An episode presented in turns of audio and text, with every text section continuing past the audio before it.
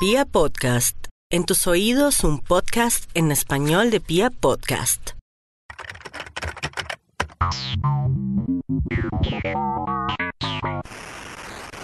Hola, bienvenidos a su podcast Cibercrimen Hoy y Ahora. Eh, como les venía diciendo en los anteriores podcasts, tratamos diferentes temáticas relacionadas con el cibercrimen y relacionadas con lo que hoy nos invita a poder eh, ponernos las pilas en materias del ciberespacio. Una de las cosas fundamentales que hemos desarrollado a través de todos los tiempos es una Em, capacidad para poder entender las tecnologías. Hoy ya los niños, los menores de edad o los que nacen la nueva generación, los centennials, están vinculados notablemente con la tecnología, pero ¿hacia dónde va todo este paradigma del ciberespacio, de la tecnología, del cibercrimen, que es lo que hemos venido manejando a través de más de uno de los capítulos que hemos desarrollado hasta el momento. Y pues les quería comentar que recientemente eh, hemos realizado una publicación desde la red de investigación académica en ciberseguridad. Eh, esta nueva mm, temática que se ha abordado es sencillamente poder abordar diferentes eh, inicios de lo que hoy el cibercrimen ha tomado fuerza y es digamos, una de las preocupaciones en todo sentido para la ciberseguridad. Hay dos conceptos fundamentales que hay que aclarar. Primero que todo, el cibercrimen eh, principalmente es uno de los factores que hoy afecta a todas las organizaciones, inclusive por el Foro Económico Mundial se ha tomado como referencia que es la preocupación, la tercera preocupación después de las catástrofes o desastres naturales o del clima. Inclusive Hoy nuestras nuevas generaciones están más vinculados o están más susceptibles a que sean factores de riesgo en materia de poder caer en una de estas trampas que tiene el cibercrimen. Hoy vamos a tomar un antecedente bastante notable y lo habló en su momento Edwin Sutherland en 1943, en donde destacó las características fundamentales del cibercrimen.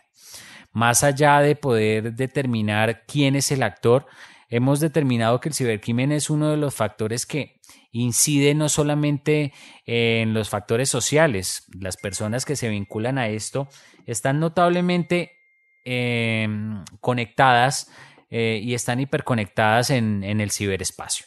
¿Qué es el ciberespacio para muchos? Ciberespacio es permanecer o estar en una sociedad abierta de las comunicaciones, en la sociedad 4.0.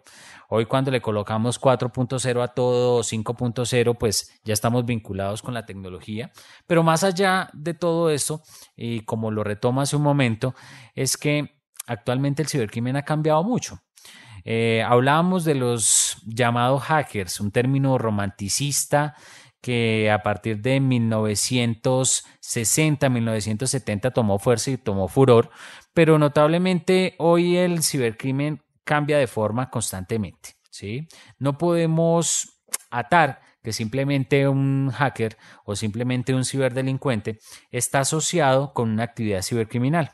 Y allí es donde vamos a poder centrarnos para poder evocar que no todo ciberdelincuente debe tener una, un estrato económico bajo o debe tener un estrato económico alto. Existen varios tipos y perfiles que abordan los cibercriminales. Y esto, digamos, nos invita a pensar que hoy, por ejemplo, el envío masivo de un correo electrónico para poder decirle suscríbase a algún servicio, haga clic acá, pues eh, notablemente es un... Eh, un negocio rentable y muy económicamente posible para todo tipo de personas, sea de alto nivel, medio o bajo nivel. Cuando hacemos esa aproximación, nos toca abordar qué es el ciberespacio. Recuerden que hablábamos de cómo eh, el cibercrimen tiene que ver con el con la contaminación o positivamente hablando de las tecnologías de la información y las comunicaciones. Acá en Colombia tenemos una gran creatividad, nos invitamos, nos inventamos cualquier cosa eh, de acuerdo a sus características y pues no es tan eh, sobrepasado, traslimitado, digamos, señalar que muchos de los contextos en donde se genera el cibercrimen están inmersas las nuevas tecnologías. Esas nuevas tecnologías que hoy los centennials, los millennials tienen acceso mucho más fácil. Tener a la mano un smartphone es más fácil que tener un PC, es decir, un computador portátil. Y sobre esto, pues el cibercrimen, el cibercrimen lo sabe, por eso se llama este podcast Cibercrimen Hoy y Ahora, porque actualmente los métodos y los mecanismos de esas mismas modalidades del ciberdelincuente lo, lo, lo detallan detenidamente en su modo de actuar. Y así puedo pasar de algunos ejemplos en los cuales eh, nos hemos vuelto víctimas de los ciberdelincuentes o de los cibercriminales. Pasa, y sencillamente les puedo dar un ejemplo muy clásico, muy casuístico, sobre actualmente un phishing que estaba rondando por ahí de la DIAN, en donde tenías que pagar eh, determinado tributo, determinado impuesto, y pues lógicamente llegaba a todas las buzones de correo de las posibles víctimas, la víctima hacía clic efectivamente en uno de esos mensajes y pensaba pues lógicamente que estaba en la plataforma de la DIAN, hacía clic en ella y se infectaba. Cuando hablo de infectado o cuando hablo de que se infecta es porque sensiblemente nosotros estamos proclives cuando manejamos la tecnología y los buzones de correo a descargar y ejecutar. Recuerden estas dos palabras, descargar y ejecutar. No hemos entendido otra cosa que en el argot de las nuevas tecnologías, cuando descargamos una aplicación, inmediatamente tengamos esa eh, sensación de que tengo que descargarlo y ejecutarlo. Pues sencillamente eso lo sabe el cibercrimen, eso lo sabe el cibercriminal, envía este tipo de señuelos a los que le llamamos en un anterior podcast ingeniería social, y no es ninguna carrera a las cuales ustedes se pueden suscribir, en las cuales hay una universidad o Emanuel les va a dictar clase, no, sencillamente es una habilidad que desarrolla el ciberdelincuente para poder atraer de alguna forma o engañar al usuario final o la víctima final para poder hacer clic en ese archivo que dudosamente eh, proviene y engañosamente proviene posiblemente de una entidad eh, como la DIAN. Entonces, en ese orden de ideas estamos ante un paradigma.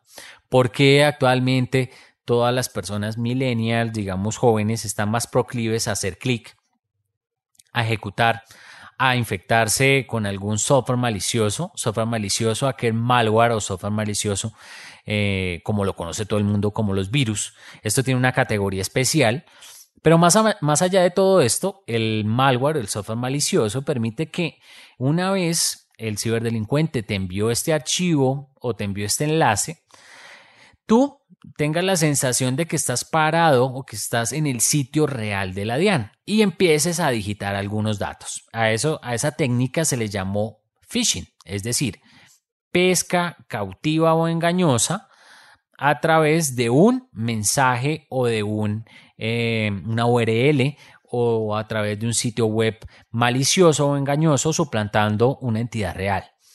A ese phishing se le puede agregar muchas más cosas. Es decir, la creatividad está a la orden del día cuando de cibercrimen se trata. Y esa creatividad es aprovechadamente, maliciosamente aprovechada por los ciberdelincuentes. Hemos hablado de varios temas, pero quizás lo más esencial para esto y comprender es que a la vez que conocemos las tecnologías, más somos susceptibles y víctimas de las mismas. Cuando hacemos transacciones en línea, nunca eh, tenemos en cuenta quizás dónde estamos también eh, situados. Muchos nos dirán que, ojo, tienes que estar situado en un sitio que sea notablemente seguro, pero nadie nos enseña cómo poder entender o cómo poder visualizar que sí realmente se trata de un sitio seguro. A través de nuestras carreras o a través de nuestras profesiones hemos también notado que nadie nos enseña a tener una buena higiene informática. A lo que me refiero con higiene informática es a todos los aspectos que tienen que ver con nuestros datos y nuestra información. Muchos de los datos nosotros los suscribimos en muchos servicios y esos servicios están ligados a la nube la nube, que es el Internet, que es por donde todo pasa, eh, pensamos que eh, tiene custodia, tiene administración en alguna parte del mundo y eso es totalmente falso. Eh, lo que nos invita a tomar acciones mm, sencillamente básicas para poder tomar medidas sanas acerca del ciberespacio. El ciberespacio también por la agencia, la NSA de los Estados Unidos, se ha tomado como un todo en materia cibernética. Y ese todo en materia cibernética comprende que eh, existen varios escenarios. Dibujémonos mentalmente una, un triángulo o digámoslo así, geométricamente dibujémonos un triángulo en que en la mitad se encuentra el contexto del ciberespacio. Cualquier cosa que sucede en el ciberespacio, desde descargar una aplicación eh, como WhatsApp, ejemplo, eh, está, digamos, conectada a un servidor o a un eh, administrador que directamente no percibimos o no tangibilizamos a nivel de los sentidos. Sencillamente existe otra persona en otra parte del planeta que tiene administración y un usuario todopoderoso en el cual puede administrar nuestros datos que nosotros a través del servicio de WhatsApp, que es un servicio de mensajería, pero convertido con el tiempo en, un, en una red social. Y ustedes se pueden dar cuenta solamente visitando los estados de todos sus contactos. ¿De dónde viene esa dinámica de los estados? Ya nos hemos metido con WhatsApp, nos hemos metido con los mensajes, nos hemos metido con la fragilidad de poder descargar, instalar y ejecutar cualquier aplicación que se encuentre en nuestro Apple Store o que se encuentre en nuestro Google Play Store. Google intentó también mejorar esa seguridad indicando que en el Google Protect existe la posibilidad de también denunciar que aplicaciones nos parecen maliciosas. Pero resulta y pasa, y retomando lo anterior, que eh, muchas de las aplicaciones no sabemos cuáles son sus orígenes y cuáles son sus administradores de esa información. A lo que nos lleva, digamos, a rememorar es que WhatsApp, recuérdenlo bien, es además de un servicio de mensajería, que no es tan creíble en materia de encriptación punto a punto, y ya les voy a explicar en otro próximo eh, podcast, no es tan eh, cerrado en materia de seguridad en ese aspecto. Quizás porque de pronto hay una respuesta muy lógica y sencilla que nos lleva también a pensar hacia dónde se van los datos que están sincronizados a nivel de la red social de WhatsApp eh, y cómo esos estados son usados también o utilizados para generar marketing. Toda empresa, toda organización, toda entidad que tenga desarrollo de software para vender un producto debe tener en cuenta para venderlo correctamente y generar un tráfico y monetizarlo, debe tener en cuenta cómo lo voy a vender, con qué datos lo voy a usar, qué tratamiento de datos para monetizar debo tener en cuenta, pero sobre todo cómo generar tráfico o instalación de esas mismas aplicaciones. Pues sencillamente en Internet todo gana, todo tiene precio, todo se monetiza. En un anterior podcast, si quiero enlazarlos directamente con ese anterior, hablábamos de los bitcoins, por ejemplo. Pero la tecnología no es mala. Hago la misma referencia de esa misma, de lo que hablamos anteriormente. No es mala la tecnología. Quizás hay personas maliciosas que utilizan la tecnología y la aprovechan para abusar de ella. Sencillamente esas son las personas que cometen ese tipo de conductas desviadas en el ciberespacio. Como les venía contando, esa aplicación de WhatsApp o esa aplicación que proviene desde Facebook, cuando ustedes abren la aplicación, la última actualización inclusive la tiene cuando la, la abre, la ejecuta en su equipo celular, aparece from Facebook y eso nos indica que efectivamente WhatsApp es una red social. Si usted se pone a detallar el contrato de adhesión o el contrato de suscripción de WhatsApp, le va a decir, mm, sus datos están siendo tratados y están siendo administrados por eh, WhatsApp en Estados Unidos Incorporate. Pues sencillamente estamos trasladando esa responsabilidad a ese tercero que es Facebook, porque Facebook tiene claramente la posesión sobre WhatsApp y allí los ciberdelincuentes y el cibercrimen también lo saben. Por eso, y de eso se trata actualmente este podcast. ¿Cómo nosotros podemos evidenciar que lo que estamos descargando, lo que estamos ejecutando y quién nos sensibiliza acerca del tema? No nos va a sensibilizar Facebook, no va a bajar Mark Zuckerberg a decirle, oye, tienes que hacer esto, tienes que bajarlo acá, tienes que ejecutarlo acá, pero ojo, no se das tus datos. Eso nunca lo va a decir Mark Zuckerberg, porque a partir de eso es que se monetiza las grandes analíticas y consultoras a nivel global para generar servicios y productos o productos y servicios. ¿Cuáles productos y servicios? N productos, desde bebidas energéticas hasta productos para vender eh, a nivel empresarial y, ¿por qué no?, pautas comerciales de marketing, que es lo que más genera, actualmente publicidad y actualmente ranqueo a nivel global. Pues el tema de este podcast tampoco es asustarlos, eh, es también decirles que existen algunas medidas para utilizar esas fuentes de mensajería instantánea.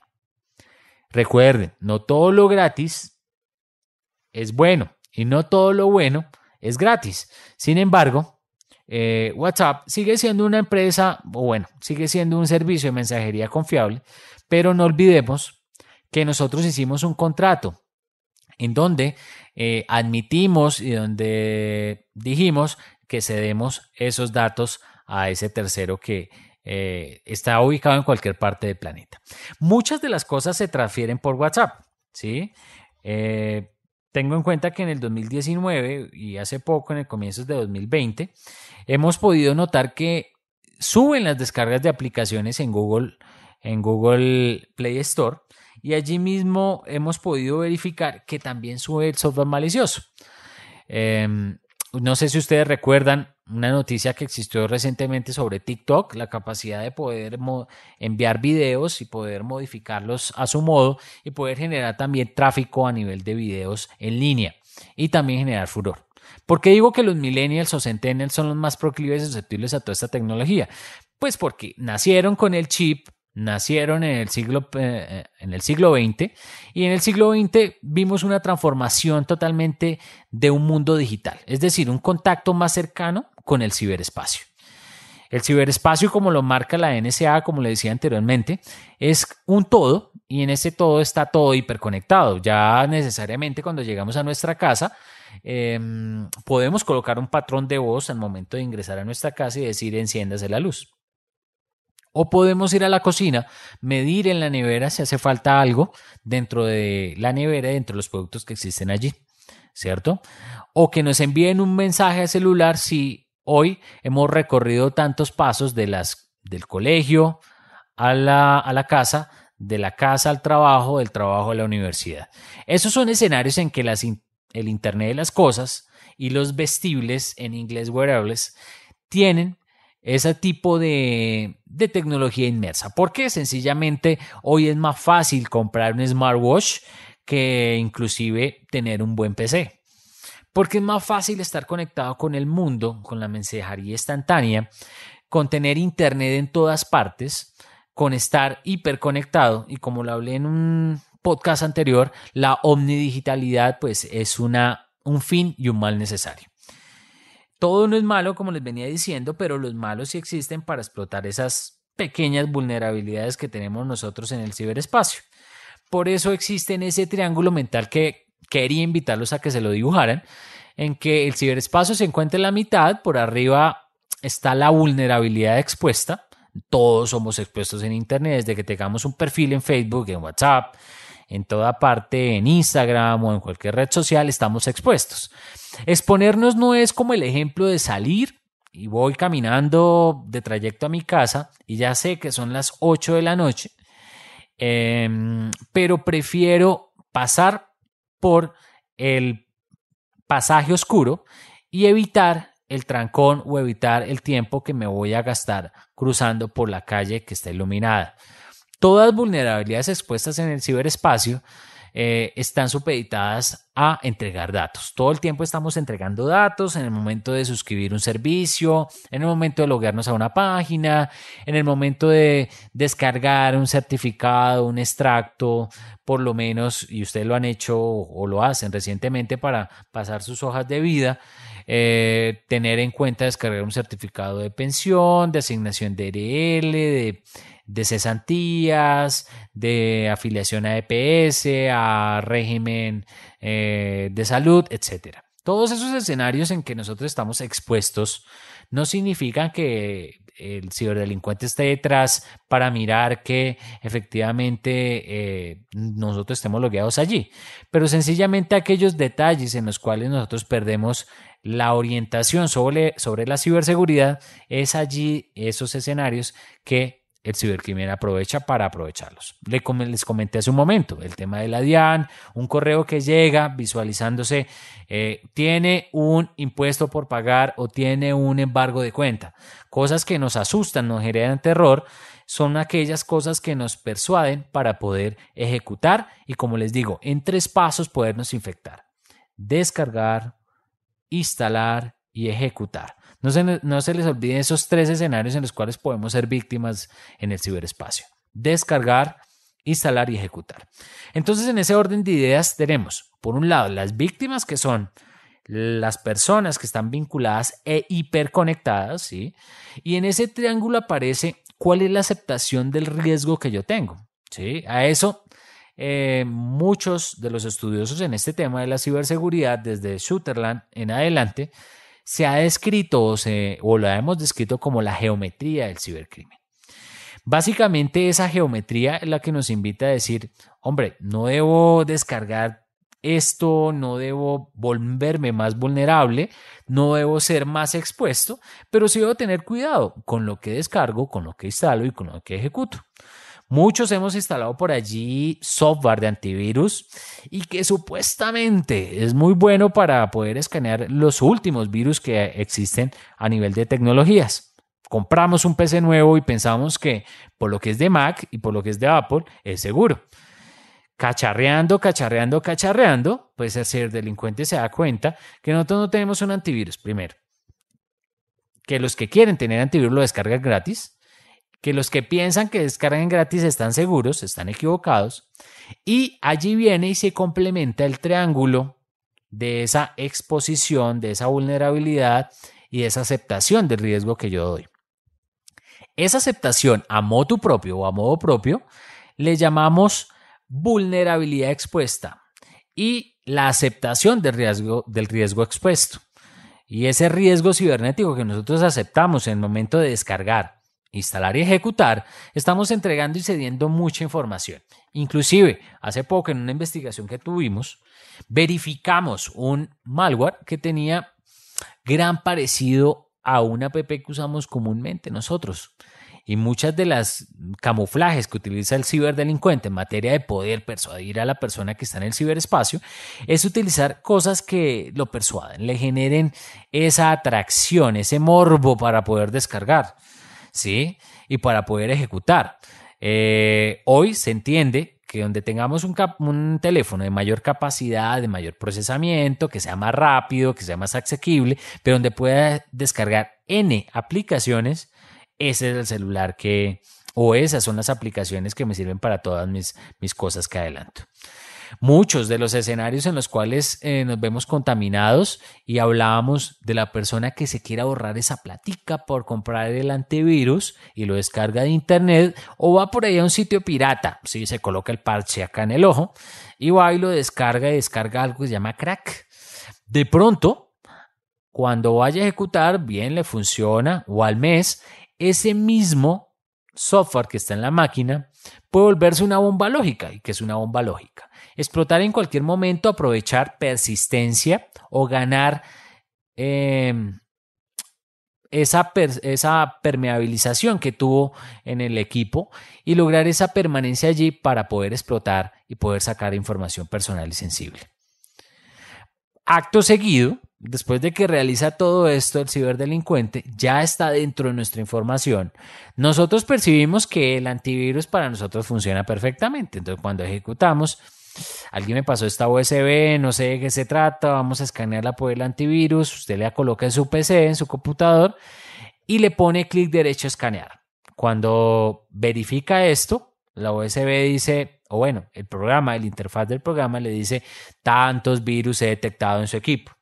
Resulta y pasa que esto suele ser un engaño. Finalmente, eh, algunos, mm, algún software malicioso o los software maliciosos que existen actualmente los hacen mejorados.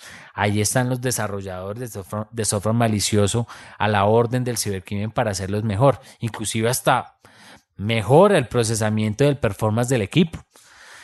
No lo sabemos hasta que no nos damos cuenta de que nuestra información está expuesta en Internet. Por eso menciono, acuérdense del triángulo que acabamos de hacer mentalmente. Una víctima expuesta por allí, el contexto del ciberespacio, la aceptación del riesgo de no pasar o de pasar por el pasaje pasadizo oscuro y aceptar el riesgo.